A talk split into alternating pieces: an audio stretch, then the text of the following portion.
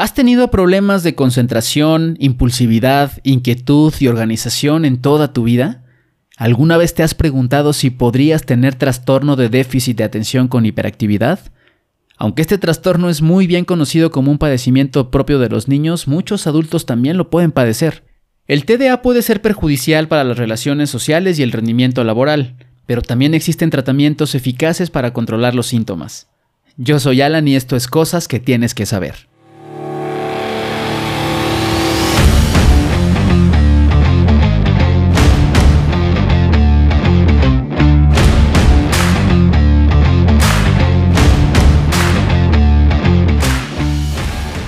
En este episodio platiqué con Luis Díaz. Luis es médico cirujano por la Facultad de Medicina de la UNAM y es especialista en psiquiatría, certificado en patología dual por la Universidad La Salle, en tratamiento en adicciones por el Centro de Integración Juvenil, realizó el posgrado en terapia familiar sistémica avalado por el Hospital Psiquiátrico Fray Bernardino Álvarez y la maestría en ciencias médicas con especialidad en investigación clínica. Actualmente también se desempeña como director clínico del área de psiquiatría en el Centro de Diagnóstico Neurológico en la Colonia del Valle. Quédate a conocer a Luis y a conocer más sobre el trastorno de déficit de atención con hiperactividad en adultos. Este capítulo te va a dejar muchísimo que pensar.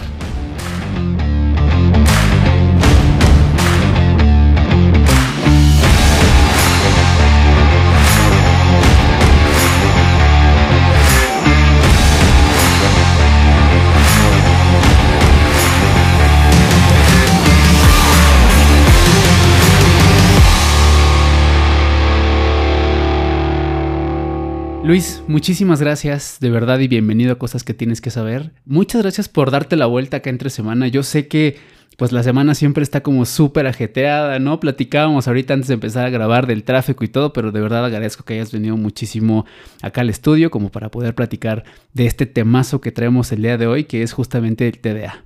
Claro que sí, pues muchas gracias por la invitación. Ya teníamos mucho tiempo de querer hacer esta eh, este podcast y pues excelente, adelante. sí, sí, fíjate, eh, ¿qué, qué, qué, qué tiene? ¿Como un mes? un mes. Un mes, ¿no? Que empezamos como a platicar. Pero mira, ya finalmente no hay, no hay fecha que no se cumpla, dicen por ahí, ¿no? Así es, excelente. Oye Luis, a ver, está súper interesante el tema porque justamente cuando empezaba a hacer como mi investigación y a leer algunos artículos, ¿no? Acerca del TDA y platicando también con muchos amigos, pues encontraba que como que siempre hay preguntas introductorias, ¿no? Que te llevan como a conocer el tema. Y esas preguntas me causaron un poco a mí de shock mental porque de repente te preguntaba, ¿no? A ver, ¿has tenido problemas de concentración? ¿Eres impulsivo? ¿No? ¿Tienes inquietud? Este, ¿Tienes ahí problemas como para organizar ciertas cosas de tu vida? Y ahí lo cual me llevó a pensar como de, ¿será que yo tengo TDA y no tengo como conocimiento o nunca le he prestado atención o nunca he ido a que me diagnostiquen?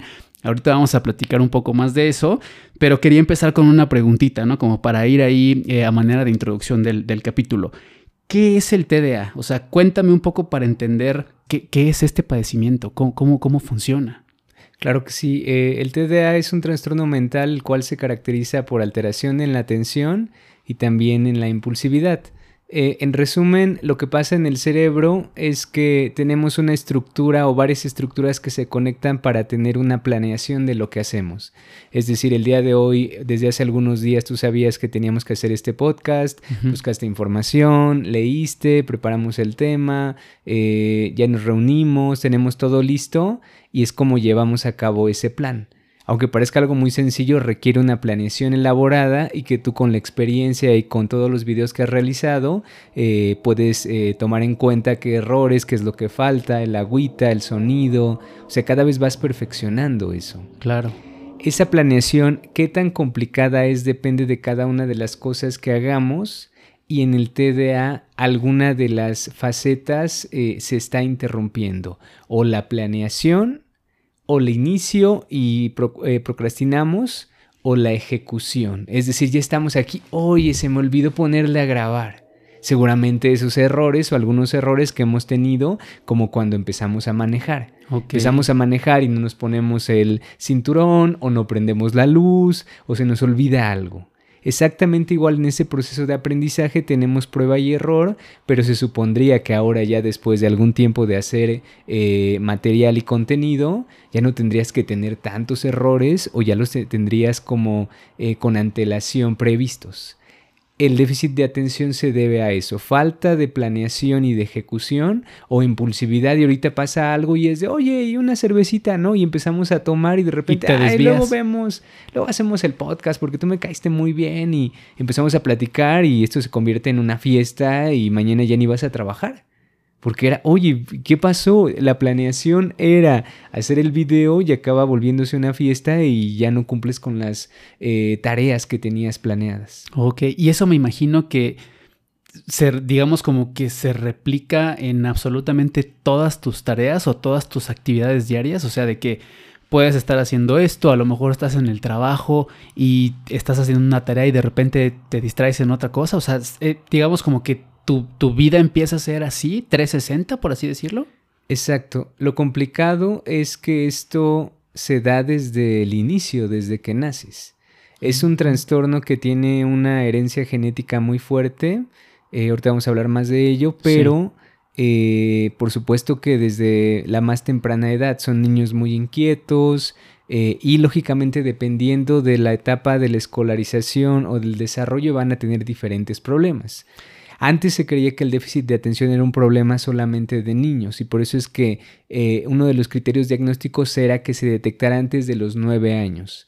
Pero lógicamente esto estamos hablando de Estados Unidos de primer mundo y nos dimos cuenta o se dieron cuenta los investigadores que en tercer mundo era algo absurdo porque probablemente a lo mejor hasta los 20 o hasta los 30 años vas al psiquiatra y repites todas las cosas que has tenido de mala conducta, de problemas, de malas calificaciones, que no acababas las tareas, olvidos, y a los 20 o a los 30 años te decían, oye, es que tienes déficit de atención. Y en los nuevos criterios ya se permite hacer un diagnóstico desde el adulto porque sabemos que no todas las personas tienen acceso a un psiquiatra desde los 5 o 10 años. Claro. Entonces, también se sabía o se creía que era como un tema de moda. Oye, es que ahorita todos los niños tienen déficit de atención. Sabemos que del 5 al 10% de todas las personas tienen déficit de atención y hay características o explicaciones desde los años 1800. Había algunos trastornos que se denominaban como eh, pequeño mal o pequeña enfermedad mental, eh, alteración pequeña, y esto es lo que llamaban de esa manera el déficit de atención, pero lo teníamos desde 1850. Hay unas descripciones de niños con mala conducta, eh, que no atendían, que no desarrollaban bien sus tareas, y eso está descrito. Ahora ya afortunadamente hay más difusión y eh, es muy bueno que a lo mejor pequemos de un poco estrictos. Es decir, si pensamos que un familiar, yo mismo o alguien puede llegar a tener déficit de atención, qué bueno que digamos, oye, ve al psicólogo, ve al psiquiatra, porque puede haber una valoración profesional y de esa manera te decimos sí o no pero la parte importante es que te estás preocupando por ello. No todos los déficits o no todos los problemas de atención tienen que ver con déficit de atención si no has dormido bien, si tienes temas de ansiedad, si tienes una depresión, si estás consumiendo mucha marihuana, también vas a tener una atención deficiente. Pero es mejor saber qué está pasando y por qué no estoy durmiendo bien y acudir a un profesional que decir, no, lo más seguro es que no tenga nada y hasta que no pierda mi pasaporte y me corran del trabajo porque se me olvidó por enésima vez que tenía que entregar las cosas y nunca las entrego a tiempo, y cuando ya pasa eso, cuando tengo problemas en la familia, cuando tengo problemas de impulsividad, choqué el coche, no he pagado impuestos y tengo un montón de problemas, entonces ya voy al psiquiatra. No hay que esperar hasta estar terriblemente mal para acudir a un profesional de salud mental. Totalmente, pero sabes que ahí estoy pensando en una cosa y ahorita vamos a hablar un poquito más de eso, ¿no? Tengo justamente una pregunta preparada para eso, pero pues digo, seguramente tú lo sabes, no, no somos como una sociedad que esté como muy digamos, preocupada por la salud mental, ¿no? O sea, como que siento que siempre intentas justificar este tipo de comportamientos con, ay, es que soy bien distraído, ¿no? Y es que soy bien distraído, y es que siempre he sido así. Y, y, y, y digo, si me pongo a pensar, hay un montón de gente que está a nuestro alrededor o incluso algunas parejas, ¿no? Incluso algunos amigos cercanos que, que, siempre es como el distraído, ¿no? El que siempre choca, como dices, el que siempre olvida el pasaporte, el que siempre sales de viaje y ya estás en el aeropuerto y se me olvidó el pasaporte, no puede ser. Entonces, ahorita vamos a, a platicar un poco de eso como para que me expliques pues más cómo es el diagnóstico, pero justo lo que dijiste ahorita me llamaba mucho la atención, ¿no? Y es, es la siguiente pregunta, ¿se nace así? ¿No? Me, me contabas un poco que es hereditario, este, o, o, tal vez hay algo que lo causa y lo detona en ti, no sé si todos tenemos como un gen que, que se detona con alguna situación, etcétera, o igual si hay algún estudio, ¿no? Que determine la razón del por qué se puede tener eh, este déficit de atención. ¿Cómo funciona ahí, Luis? Sí, como en todos los trastornos mentales tiene tres componentes, una parte genética, una parte psicológica y una parte ambiental. Vamos a aterrizarnos al déficit de atención. Eh, imaginemos que eh, a mí me diagnostican déficit de atención. ¿Qué es lo que tengo que ver? Que lógicamente esas características que tengo vienen de algún lado. Digamos que yo tengo un déficit de atención, si pudiéramos calificarlo, no se califica así, pero para tener un ejemplo, que tengo un déficit de atención 7. Y eh, veo a ver a mis padres y ellos no se ven tan distraídos pero no significa que no tengan rasgos o factores genéticos que predispongan a que yo tenga. Imaginemos que algunos de ellos, eh, mi padre tiene tres y mi madre tiene cuatro, que no es tan visible, pero como los dos tienen un poco de rasgos, en mí se suman.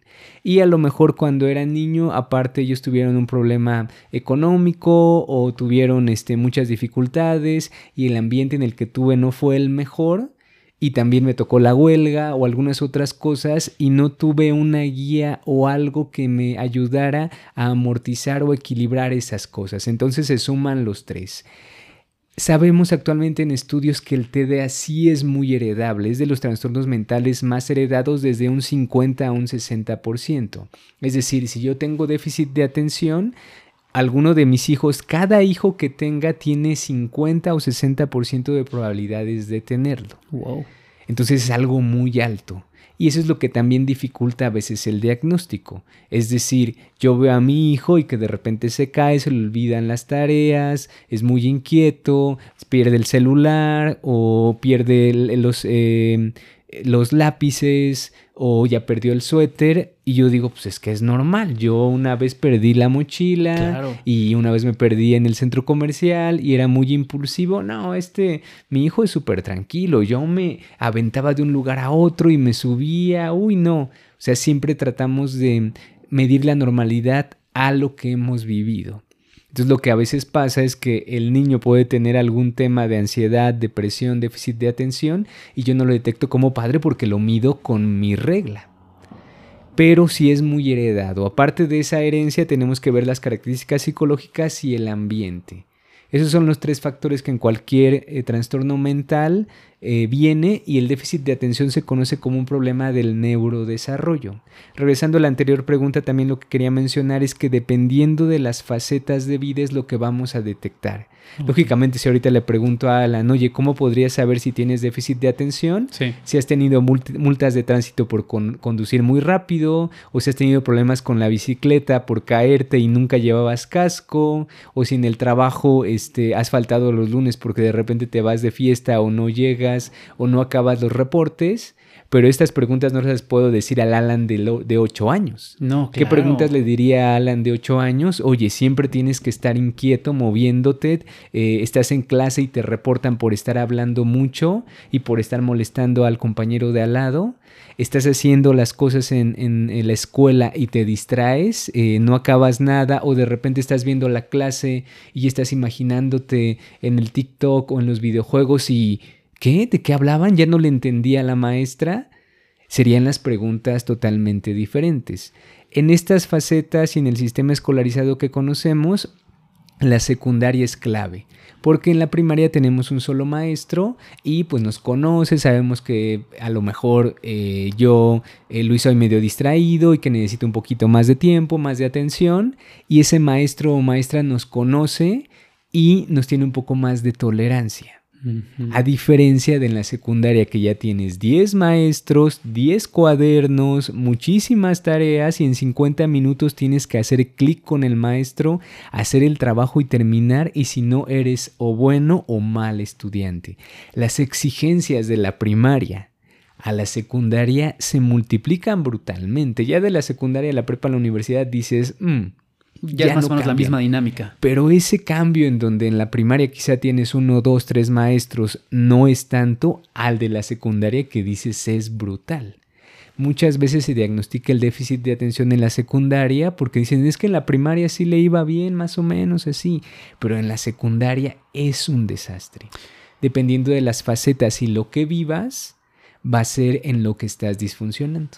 Ok, mira qué interesante porque justo cuando hablabas de esta diferencia, ¿no? Bueno, no diferencia, pero como de, de cómo se vive, digamos, de un niño a un adulto, mi siguiente pregunta va hacia allá, ¿no? O sea, como que me gustaría entender un poco cómo evoluciona este, este padecimiento de un niño a un adulto.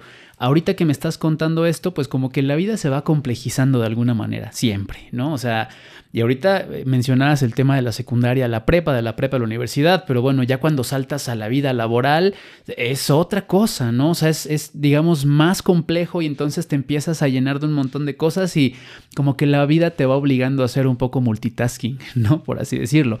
Entonces, ¿cómo, se vive esa, esa evolución? O sea, eh, si no se trata empeora o, o cómo ahí, o un poco cómo es esa diferencia entre las dos vidas, digamos, como de niño adulto. Hay eh, varias cosas que van cambiando, sobre todo lo que tiene que ver con motricidad.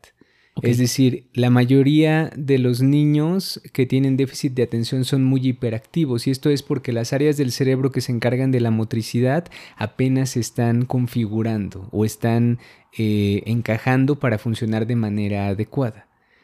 Hay varias eh, características del déficit de atención, pero la hiperactividad, sobre todo en niños, está muy alta.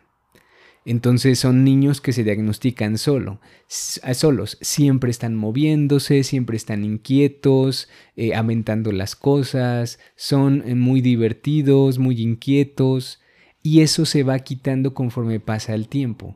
No quiere decir que no hay adultos con hiperactividad, pero es mucho menos. Entonces los síntomas del déficit de atención van bajando la hiperactividad conforme va eh, progresando tu edad, pero la inatención se mantiene. No empeora el déficit de atención, pero lo que pasa es que no tengo un aprendizaje o no cumplo las expectativas. Entonces lo que pasa con muchos adultos que a veces yo veo es que tienen 30 o 35 años y tienen muchos proyectos que no han culminado. No significa que todos los proyectos los tengan que hacer, sino que a los 18 años querían ser DJ y a los 22 se cambiaron a psicología y a los 25 dicen, sabes que voy a hacer mi podcast y a los 28 saben que no, mejor voy a ser pintor y a los 32 vuelven a cambiar, pero ese cambio no les permite tener un desarrollo estable.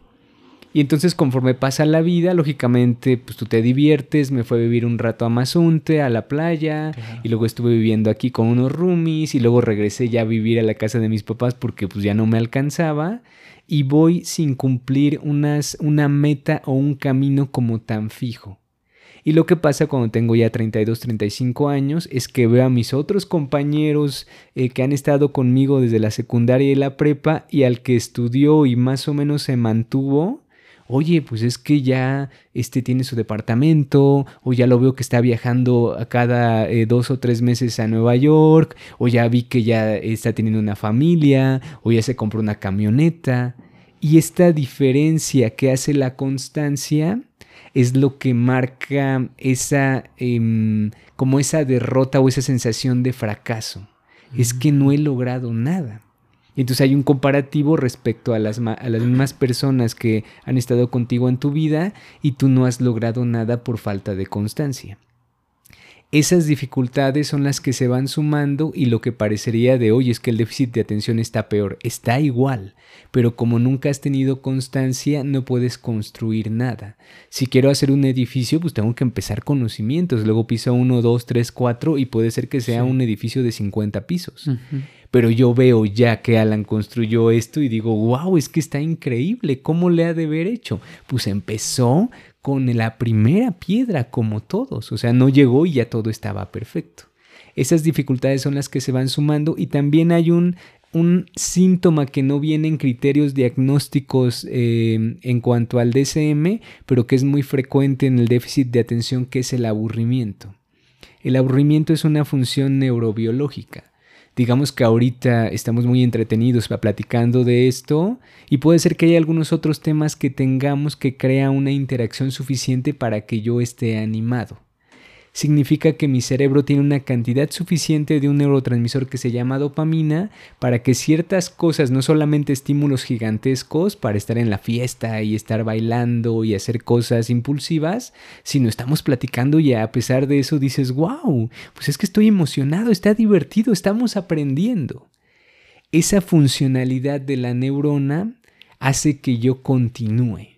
Y seguramente Alan dice, wow, pues este déficit de atención estuvo muy padre, pues voy a sacar otro tema y otro tema y otro tema.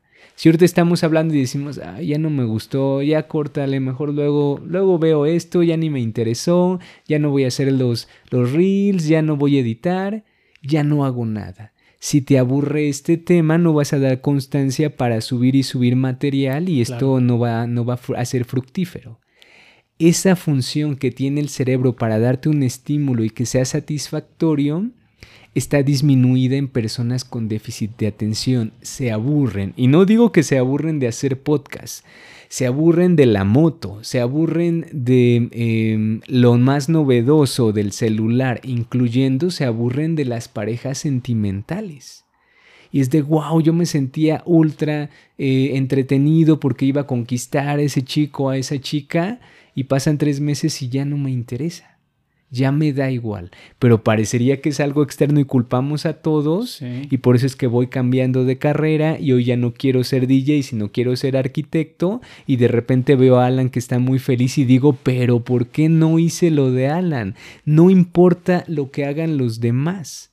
De todas maneras yo estaría aburrido porque no depende de lo externo, sino del estímulo que tengo al hacer las cosas.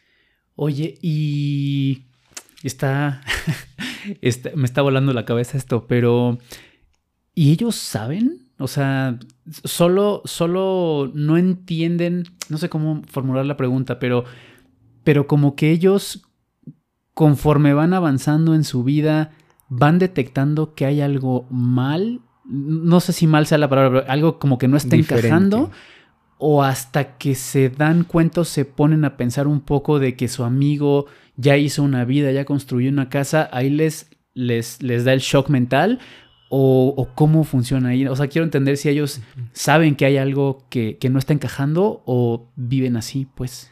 Depende de varios factores y hay veces situaciones que detonan eso pero generalmente si tenemos a alguien que nos está diciendo, oye, es que no estás cumpliendo con esto, eh, a veces la pareja, a veces una situación, la familia, es la que les ayuda a decir, oye, es que está pasando algo que no estás funcionando al 100%. Pero en general, cuando no hay esta visión externa de alguien en quien confiemos para que nos ayude, pueden llegar a pasar muchos años y después de los 30, 35, 40 años es cuando llegan al consultorio con una depresión respecto a todas las cosas que no han cumplido. El motivo de la atención es por una depresión o en mi caso yo veo muchos pacientes con consumo de sustancias. Como estos pacientes se aburren con todo, también tienen una función interesante que no es negativa al 100%, que es explorar cosas si ya exploré DJ, si ya exploré arquitectura, ya exploré boxeo y no me entretienen, esto estamos hablando de la parte eh, como de la vocación o del trabajo, en la parte de la diversión también ya probé un montón de cosas. Y aparte de las cosas como más em, legales, también empiezo a probar a más temprana edad sustancias. Eh, fumaba desde los 11 años y de repente un poco de marihuana y alcohol y cocaína, anfetaminas y como hay esta deficiencia en cuanto a nivel de estímulo, es más frecuente que personas con déficit de atención puedan engancharse con el consumo de alguna sustancia. Entonces, en muchas ocasiones llegan conmigo porque tienen problemas de consumo elevado de marihuana, porque la marihuana sí ayuda a disminuir estos pensamientos, pero lógicamente no es el tratamiento. La marihuana también afecta el estado de ánimo y genera más eh, apatía y desánimo.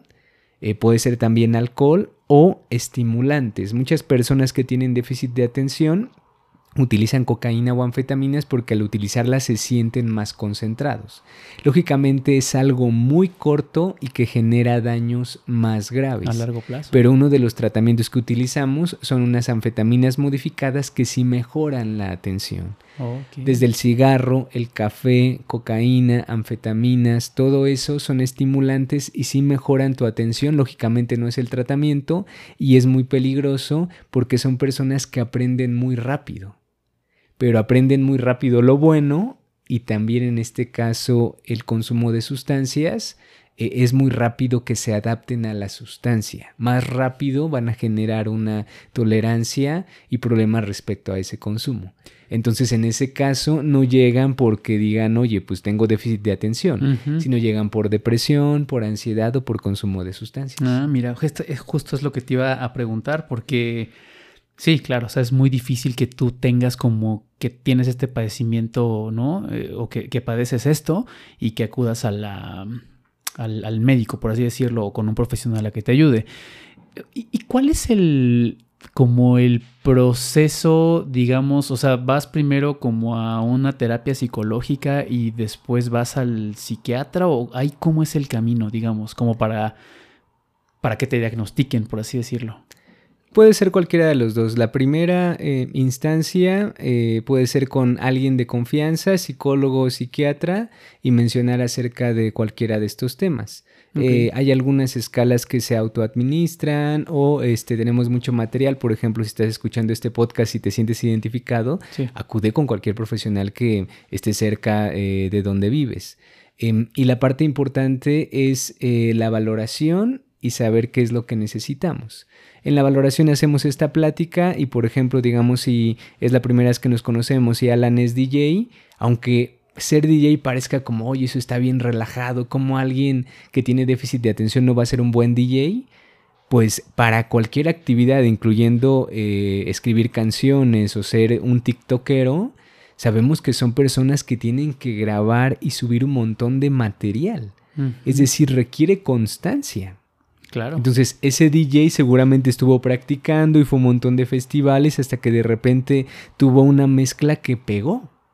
Pero es la constancia. O sea, en esas actividades que aunque parezcan como sencillas, realmente en todas las actividades requieren una constancia y un esfuerzo brutal. Entonces tenemos DJ que tienen y están ahí en Tomorrowland y tenemos DJ que dices, oye, pues sí, estamos aquí en la fiesta con unos amigos, pero de repente se le pasaron las copas, ya tiró el agua en, en la eh, tornamesa y ya se descompuso, ya perdió el cable, o sea, no tiene la misma productividad o la misma constancia. En esa entrevista vamos evaluando las características de funcionamiento de cada una de las personas y qué es lo que ha pasado. Si tenemos acceso acceso por ejemplo, si son niños, si tenemos acceso a algunas evaluaciones que hacen los maestros, también evaluaciones que hacen los padres, para detectar si en algunos otros ambientes se visibiliza eso. Y si eres un adulto, si tenemos acceso a las personas que están contigo pareja, familia y si no solamente con lo que mencionas, podemos hacer un diálogo respecto a cómo es tu funcionamiento y eh, se piden algunas pruebas que se llaman pruebas neuropsicológicas para evaluar de manera específica la atención. Eh, tenemos que descartar, descartar algunas cosas de manera médica, se, se, piden a veces algunos laboratorios y si ya tenemos todas las pruebas diagnósticas, se inicia un tratamiento. El tratamiento debe de ser eh, muy global, porque por ejemplo me decías, oye, ¿qué es psiquiatra o psicología? Los dos. El psiquiatra nos enfocamos un poco más con el medicamento, pero tiene que haber un psicólogo que sepa manejar el déficit de atención, porque lo más importante es regular las actividades de organización, disminuir la impulsividad, si hay problemas de consumo de sustancias, si hay un problema de ansiedad, insomnio, es decir, el déficit de atención parecería como un problema, pero que atrae otros problemas y entonces la parte psicológica es determinante porque es la que te va a ayudar a Oye, Alan, ¿qué es lo que te pasa? Es que siempre que salgo se me olvida mi maletín, se me olvidan las llaves y salgo corriendo. Una de las partes que se afecta en el déficit de atención es la percepción adecuada del tiempo. Calcula cuánto vas a hacer de aquí a allá. Y personas con déficit de atención lo calculan muy mal. Entonces siempre llegan tarde a las citas o siempre tienen un problema y se les olvidan las cosas. Ya voy corriendo, pero se me olvidó el celular, pero regreso por las llaves. Pero si apagué la luz, deja voy a verificar. Y entonces eso hace que tengan más dificultades. En las pruebas que se hacen de valoración, lo que se ve es que hay una dificultad para hacer una tarea. Es decir, imaginemos que nuestra meta, que nos la pongamos hoy, ¿sabes qué? Vamos a ahorrar para ir a Japón en un año. Sí. Y entonces, ¿sabes qué? Necesitamos 50 mil pesos. Hay que dividirlo, cuánto necesitamos al mes, y yo lo voy haciendo día a día o semana a semana. Entonces nos vemos en tres meses, ¿cuánto llevas? No, pues yo llevo 10 mil, yo llevo, no llevo nada, es que fíjate, yo que tenía ese plan, pero ya me fui a la playa, pero fíjate, compré una pantalla nueva, ay, pero compré una figura y estaba bien padre, pero ya me voy a recuperar. Alguien que sí tiene esa planeación, en seis meses que nos quedamos de ver para comprar el boleto para Japón, ay, lo voy a comprar. Y la otra persona es de, no, pues es que lo compro, pero con la tarjeta. Claro o no lo puedo comprar porque no me alcanza. Entonces, respecto a eso, lo que nos damos cuenta es que personas con déficit de atención tardan en más hacer las tareas. Ahorita estamos hablando de algo espectacular que sería un, viaje a Japón. Sí, sí. Pero puede ser en cualquier cosa cotidiana. Puede ser, Alan, vamos a lavar los trastes. Y estoy así de ta, ta, ta. Y, ay, ¿qué, qué estaba pensando? Me tardo una hora. Y son cinco. Entonces, si en cada cosa que haces te toma más tiempo de lo que deberías, lógicamente no te va a poner un cronómetro y que sea como una competencia de lavar trastes para ver quién es el campeón mundial. Pero si te toma una hora hacer eso, ahora acaba de hacer eh, lo que tenías que lo que tenías pendiente del trabajo. Ahora a limpiar la casa, las deudas, los miles de pendientes que tienes como adulto. Sí, sí, sí. O y si tienes un hijo eficiente. Imagínate, no solamente tus pendientes, los pendientes de tu hijo. Sí, sí, sí. Porque de hecho, ahora que, ahorita que mencionas eso, pues también pensaba en, o sea, cómo es vivir, por ejemplo, con un padre o una madre con TDA. O sea, cómo puede afectar la dinámica familiar, ¿no? Porque bueno, ya hablamos un poco de los niños, ¿no? Y tienen, bueno, las tareas, digamos, que engloban a la niñez, ¿no? De un adulto independiente, por así decirlo, pero pero ¿qué pasa cuando tu padre o tu madre tienen este padecimiento? ¿No? O sea, ¿cómo se vive la dinámica ahí? ¿Cómo es este, la interacción, digamos, con, con el resto de la familia? Pues si alguno de tus padres lo tiene, seguramente tú tendrás algún factor. Pero imaginemos que no, que eh, tu padre tiene déficit de atención porque el déficit de atención es más frecuente 3 a 1 en hombres y tu madre sea muy obsesiva. Y mm. que por genética tú sales obsesivo como tu madre. Entonces cuando em, interactúas con tu padre, pues lo vas a ver que siempre tiene problemas, que llega tarde, que puede llegar a mentir, eh, que tiene dificultades para controlar los impulsos, eh, que no controla, por ejemplo, los gastos, siempre gasta más de lo que tiene, siempre anda pidiendo prestado, siempre llega tarde a los lugares, se les olvidan las fechas, ya se peleó con con su esposa, con tu madre, porque, ay, hoy era, el aniversario, ay, no me acordé.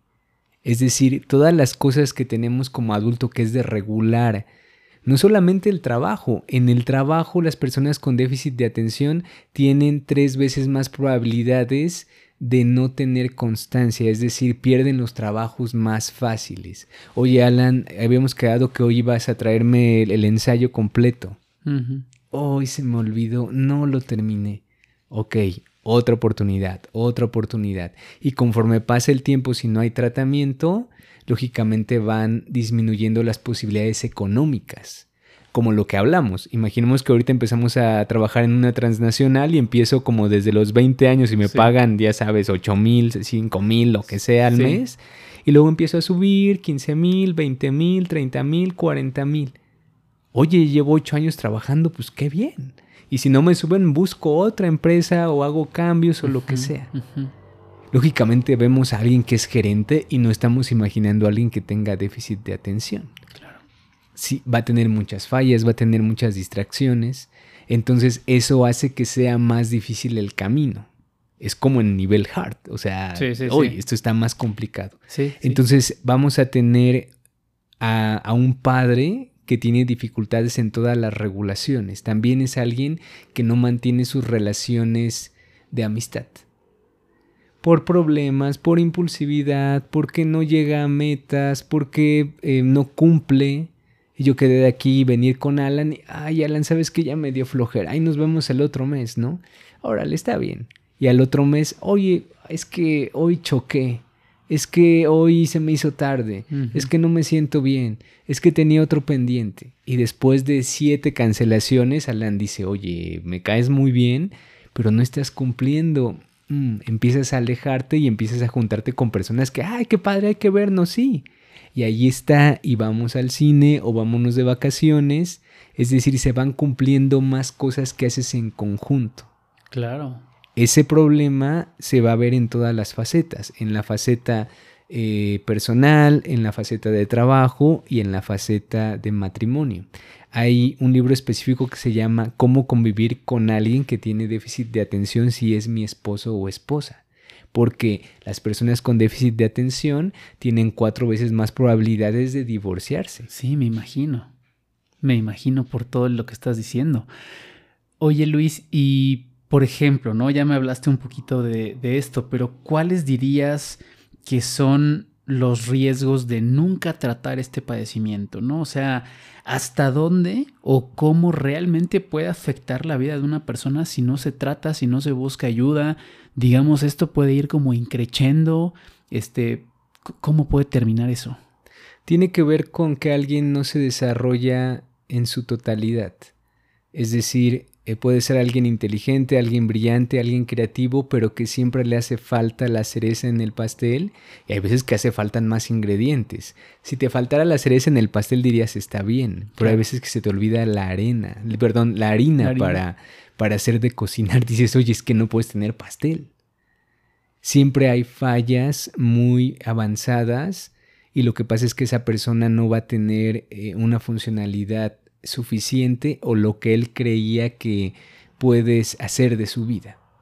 Entonces, el TDA se mantiene, pero lo más frecuente es que venga con una depresión o que venga con consumo de sustancias. ¿Eres más vulnerable, por así decirlo, o, sí, a, este tipo de cosas? Eh, sí, vulnerabilidad, pero sobre todo tiene que ver con eh, que estás teniendo más disfuncionalidad. Ok.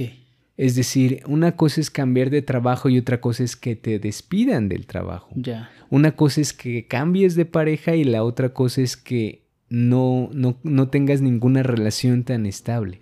Estamos hablando de, de parejas, pero también de amigos.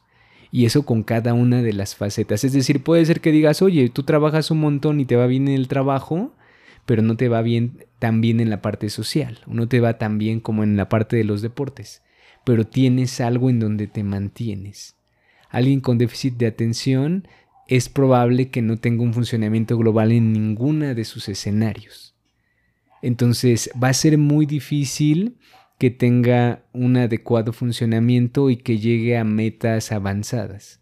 Entonces, o tiene un problema de consumo de sustancias o también está muy asociado eh, a obesidad parte del autocontrol del déficit de atención tiene que ver con lo que eh, comemos. Entonces, eh, personas con déficit de atención también aumenta el riesgo a que tengan obesidad y tienen más predisposición a diabetes, hipertensión, a otras cosas, los acerca a muchas cosas impulsivas, incluyendo muerte violenta, porque como lo mencionábamos, pues no son personas que eh, a lo mejor les van a gustar cosas tan sencillas. Puede ser que les guste el consumo de sustancias o los tatuajes o las armas o andar en moto y que anden sin casco en la lluvia con la moto y son los que te encuentras por ahí accidentados y que lamentablemente no les va bien Es decir, no significa que alguien con moto tenga TDA. Sí, no, no, no. ¿Quién sería alguien con TDA o con un problema del control de impulsos? Alguien que no llegue, lleva equipo, alguien que va a exceso de velocidad, alguien que maneja muy rápido con lluvia. Claro que tiene un problema. No, total. ¿Y sabes qué estoy pensando? Que ni siquiera... O sea, lo que me causa más, más shock es que ni siquiera son conscientes del riesgo, ¿no? Por así decirlo. O sea, yo, yo justo tengo un amigo que, que todo el tiempo hace cuenta que está poniendo en riesgo su vida, ¿no? O sea, hace cosas que para alguien a lo mejor que es mucho más consciente de las consecuencias de una acción no harías, ¿no? O sea, no te meterías borracho a nadar en el mar, por ejemplo, ¿no? Este, no andarías en una moto a 100 kilómetros por hora en la lluvia sin casco, ¿no? Este, sí, justo como de, oye, este, no, no salgas a andar en patineta aquí porque el pavimento está lleno de hoyos. Te, estoy diciendo cualquier cosa, pero... Claro pero claro, o sea, ahora, ahora que lo pienso y con lo que me estás contando, es muy probable que tenga TDA, ¿no? Y que, que justo como que no mide los riesgos, ¿no? Em, te quería, ya, me, me, diste por ahí un teaser acerca como del tratamiento, ¿no? Y es mi siguiente pregunta. ¿Hay algún tratamiento? ¿Es curable o solo se controla?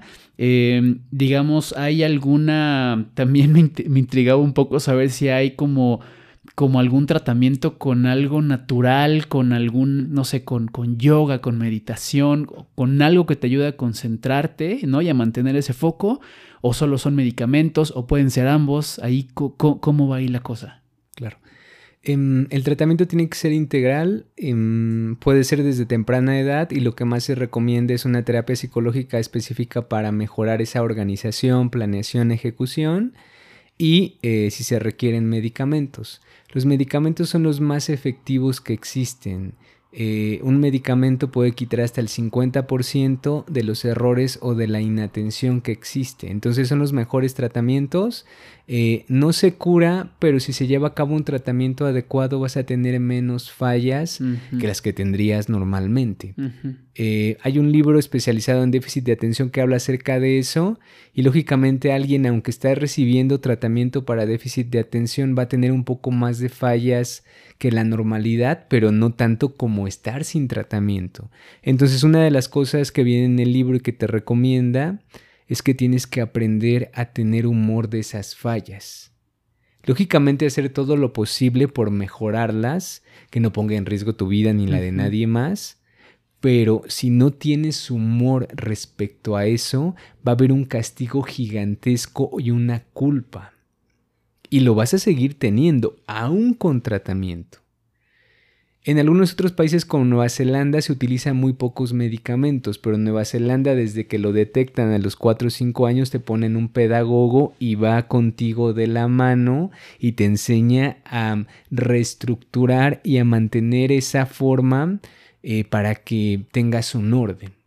Es decir, parte de las cosas esenciales que yo hago en el consultorio es decirle a un paciente tienes que tener una agenda o un asistente y miles de recordatorios y técnicas para medir el tiempo que te tardas en hacer las cosas porque no eh, tienes que mejorar el que siempre llegas tarde.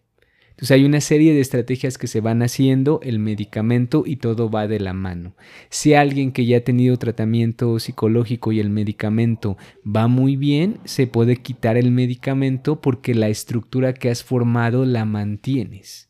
Y ya sabes que llegando dejas tu celular acá al lado, tienes las llaves, traes tus lentes y es una rutina el eh, segundo martes de cada mes vas a comprar las cosas al Walmart, eh, tal día o tienes recordatorios respecto a hacer los pagos, respecto a llevar al coche a la verificación, respecto a todas esas cosas pendientes y miles de situaciones.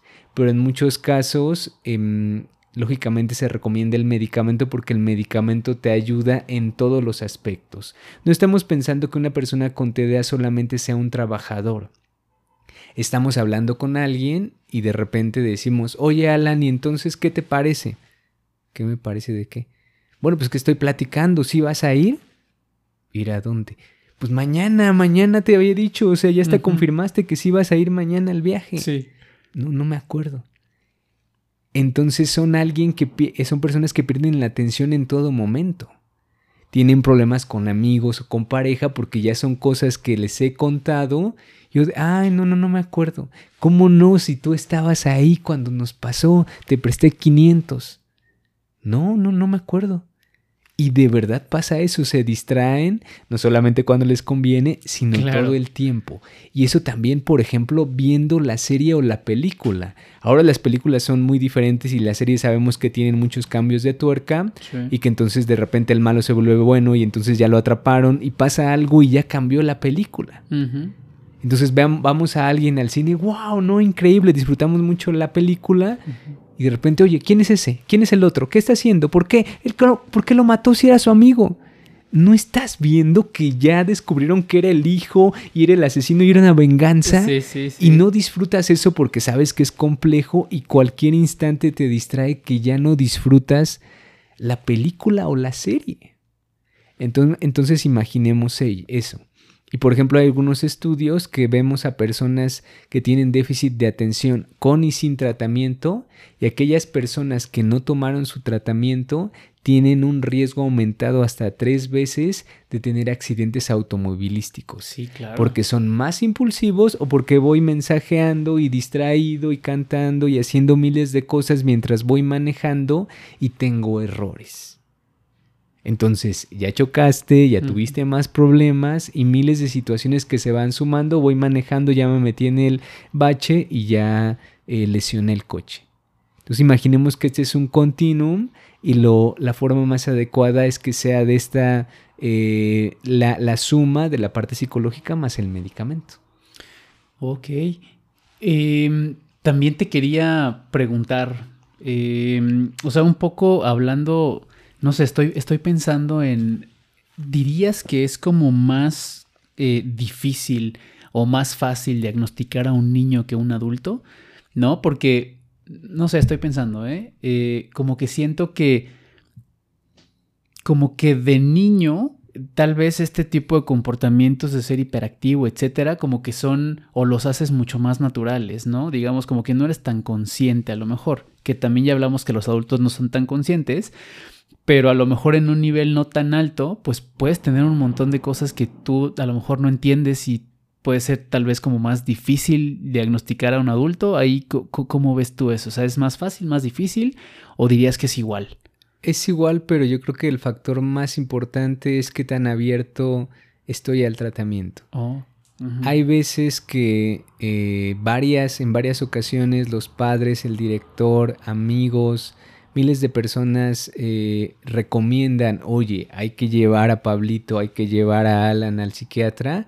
Y el padre dice, no, no, no, pero mi hijo no está loco, ¿cómo lo voy a llevar? Que no sé qué, ¿qué les pasa? Porque de manera inconsciente, si mi hijo está enfermo, probablemente yo también. O la otra que creen los padres es, esto pasa mucho más con depresión. Si mi hijo está deprimido, yo soy el culpable. ¿Cómo puede ser que él no tenga una vida feliz?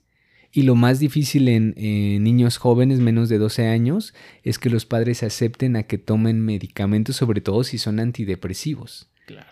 Si le dices a alguien, oye, es que tu hijo tiene que tomar antidepresivo, parecería como de no, no puede ser, y hay una culpa y hay un rechazo y también hay un bloqueo, una resistencia muy fuerte respecto a eso. Lógicamente se les da la explicación, libros especializados que hablan acerca de diferentes factores y no sería diferente a que tuviera leucemia. Claro. Oye, pues dale el tratamiento, se va a sentir bien. Y hemos tenido casos donde los niños dicen, es que de verdad, Luis, o sea, yo ya no puedo, eh, ya me rendí, ya hice todo lo posible y no me siento bien, necesito ayuda. Ya llevo un año con psicología y de verdad no puedo, ya prefiero morirme.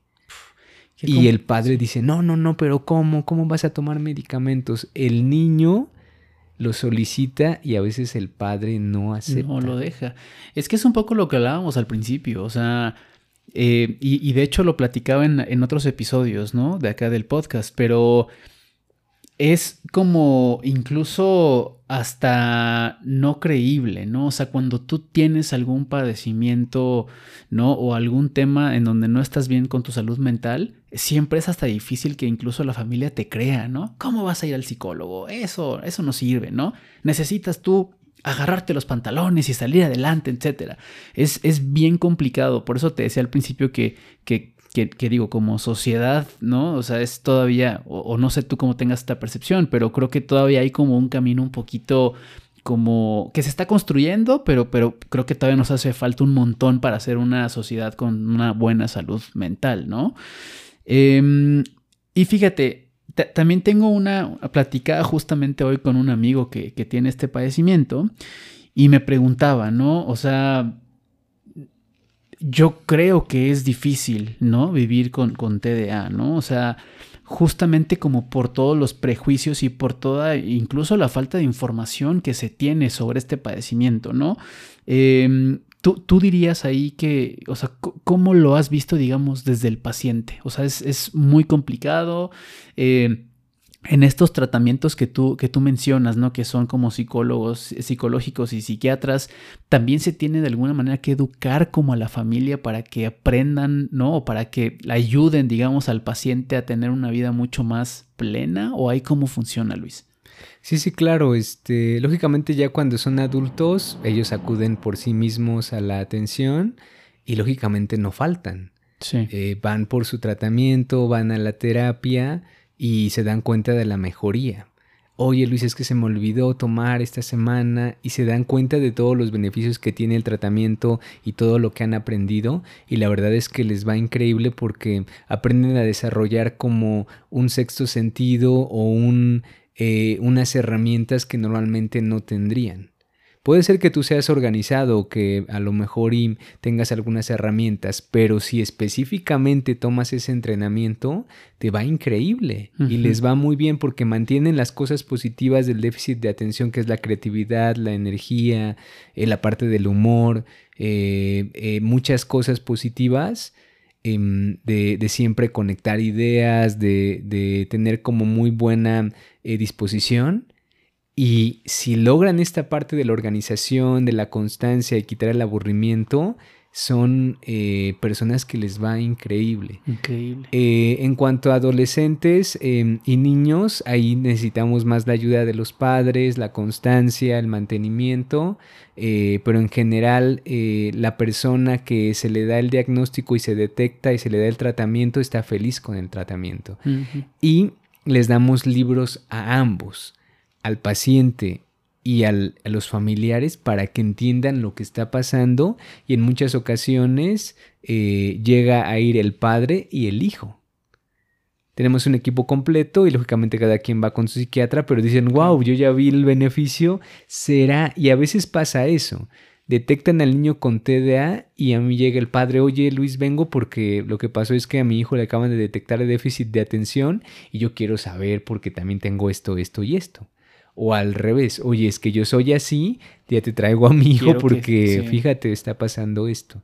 Entonces cada vez eh, yo creo que vamos avanzando, vamos mejorando, tenemos cada vez más información eh, y vamos añadiendo cada vez más posibilidades desde entrenamientos, tratamientos, herramientas para poder comunicarnos eh, mejor, pero en un 90% los pacientes están felices y saben que su tratamiento les ayuda y lo toman porque tiene un beneficio muy bueno. Y yo a los pacientes les digo, si con esto no te sientes mejor, no lo tomes. Vamos a encontrar algo con lo cual tú te sientas mejor. Claro, porque siempre Cualquier es el cosa que tengas. Claro, claro.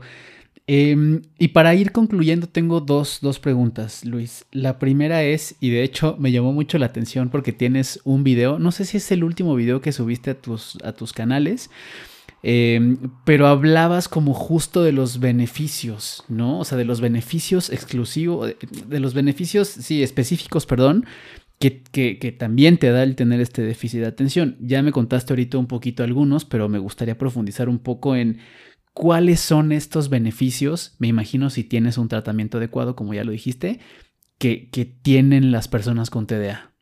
Sí, sobre todo también tiene que ver con algo que se llama el hiperfoco, que es la capacidad para abstraerte del mundo y concentrarte en alguna cosa que te interesa.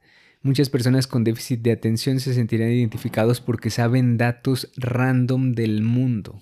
Pueden contar la historia del inventor eh, de la planta que hizo en Japón y una vez estaban ahí. Tienen una forma muy divertida de contar historias. Eh, como no es una forma lineal de llegar a la meta, siempre se desvían y tienen unas, eh, unos comentarios añadidos. Muchas veces no llegan a la meta, pero la historia fue increíble. Entonces también tienen una capacidad muy buena para em, improvisar en el momento. Ay, no te preocupes, si es ese amigo que no preparaba la exposición, pero de repente empezaba a hablar y decía esto y decía, wow este, en este ejemplo lo que decíamos, si tienes esa habilidad y un poco lo manejas o lo preparas, pues te va espectacular.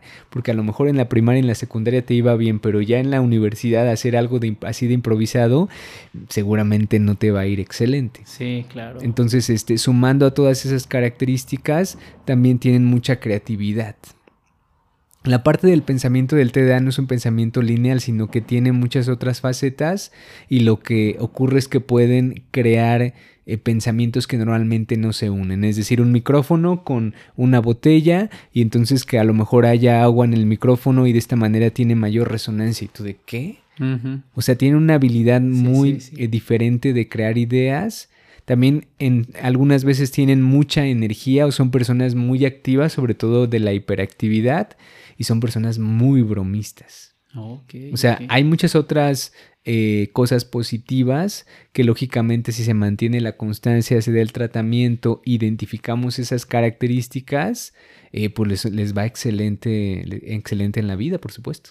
Ahora que me cuentas esto, creo que tengo un par de gentes muy, muy cercanas que, que, que, que, estoy seguro de que tienen TDA porque, o sea, las estás describiendo tal cual.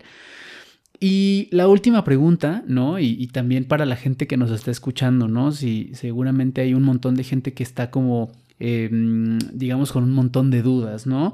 O sea, si yo creo que puedo tener TDA, ¿no? O alguien, algún familiar puede tener TDA, ¿dónde puedo encontrar más información? ¿A dónde puedo acercarme? Este, cuéntame un poco de eso. Claro, eh, en Internet podemos encontrar un montón de profesionales de salud mental. Lo que recomendamos es que sea información como más específica. Eh, y hay un experto mundial en déficit de atención. La historia es, es un investigador que tenía un hermano gemelo. Y este hermano gemelo una vez estaba tomando, tenía un problema de consumo de alcohol y tuvo un accidente manejando por estar ebrio y falleció. Entonces este experto en déficit de atención lo dice en sus libros, yo empecé a escribir y dar difusión porque no quiero que más personas fallezcan. Lógicamente eran hermanos gemelos y este investigador tiene déficit de atención y es el máximo experto en déficit de atención a nivel eh, mundial. Se llama Russell, Russell Barkley y tiene como 15 libros, o sea, de déficit de atención. Si quieren saber de déficit de atención cualquiera de este autor, eh, tiene muchísimos, pero si ustedes entran en internet y ven cualquier información, eh, realmente está muy bien, hay videos en YouTube, pueden meterse a mi TikTok, en el Instagram, en el Facebook, arroba Luis Psiquiatra y subo mucha información de déficit de atención, también de consumo de sustancias, de depresión, de salud mental y sigan también canales de psiquiatras en donde hablen acerca de esta información, pero el máximo experto de TDA es alguien que tiene TDA. Y esto pasa también con muchos otros eh, problemas, es decir, no hay que estar triste, es lamentable, ¿por qué tuve esto? Sino esto es una herramienta diferente. Solamente yo voy a poder ver eso y voy a tener que solucionar de diferente manera. Entonces puedo crear un camino que a lo mejor va a ser diferente y eso me va a permitir explorar otras cosas. Claro. Y esto sucede con algunos otros trastornos, por ejemplo, la máxima experta en un trastorno de personalidad que se llama borderline es una psicóloga que en su juventud eh, tuvo varios intentos suicidas. Y ella eh, decía, oye, es que yo tengo mi tratamiento, pero cuando hay una idea suicida, me sacan del tratamiento y me internan y nunca he tenido un tratamiento especializado. Y ahorita se llama la terapia dialéctico-conductual y es diseñado por esta experta en este trastorno mental porque nadie más la podía diseñar, nadie más observaba cuáles son las fallas del sistema más que ella. y es una psicóloga que se llama Marsha Linehan y es la máxima experta de este trastorno. Y gracias a ella se puede ayudar ahora a personas que antes decían les va a ir muy mal. Claro. Entonces, en cada faceta y con cada una de las cosas que hemos vivido, vamos a tener experiencias y nuestra tarea como adulto o como persona es solucionar de mejor manera todos los traumas y todas las cosas que hemos vivido porque si lo logro hacer, la siguiente generación le va a ir mejor. Oye, pero no quiero tener hijos. Bueno, está bien, pero las personas que estén a tu lado, tus familiares, tus amigos, tu pareja o hasta tu mascota. Si si tienes tu tratamiento para déficit de atención, a tu mascota le va a ir mejor. Claro, porque no, no vas a olvidar darle de comer todos los días, ¿no? A tus plantas les van a ir mejor, ya no se te van a morir. A todas, a quien les pagas la renta o a miles de personas les va a ir mejor. Claro. Entonces tu trabajo es trabajar y solucionar de la mejor manera esas cosas y pensar en lo que viene. Luis, de verdad una plática súper, súper, súper interesante y súper valiosa. Te agradezco muchísimo eh, de nuevo que hayas venido, que te hayas tomado el tiempo para platicarnos y compartirnos un poco de tu conocimiento. Em, se nos acabó el tiempo en el podcast, siempre se va bien rápido y siempre digo esto, ¿no? Pero tú sabes que el tiempo haciendo contenido siempre, ¿no? Ya cuando volteas, ya, ya llevo una hora, ya llevo dos horas. Entonces, em, pero de verdad espero que podamos eh, encontrarnos de nuevo, que puedas venir otra vez a platicarnos un poco más de otro tema. Sé que dominas otros temas, entonces de verdad espero que podamos encontrar otro espacio para poder seguir platicando. No, no, no, un gusto y nos vemos pronto. Perfecto, pues muchísimas gracias Luis. Bye.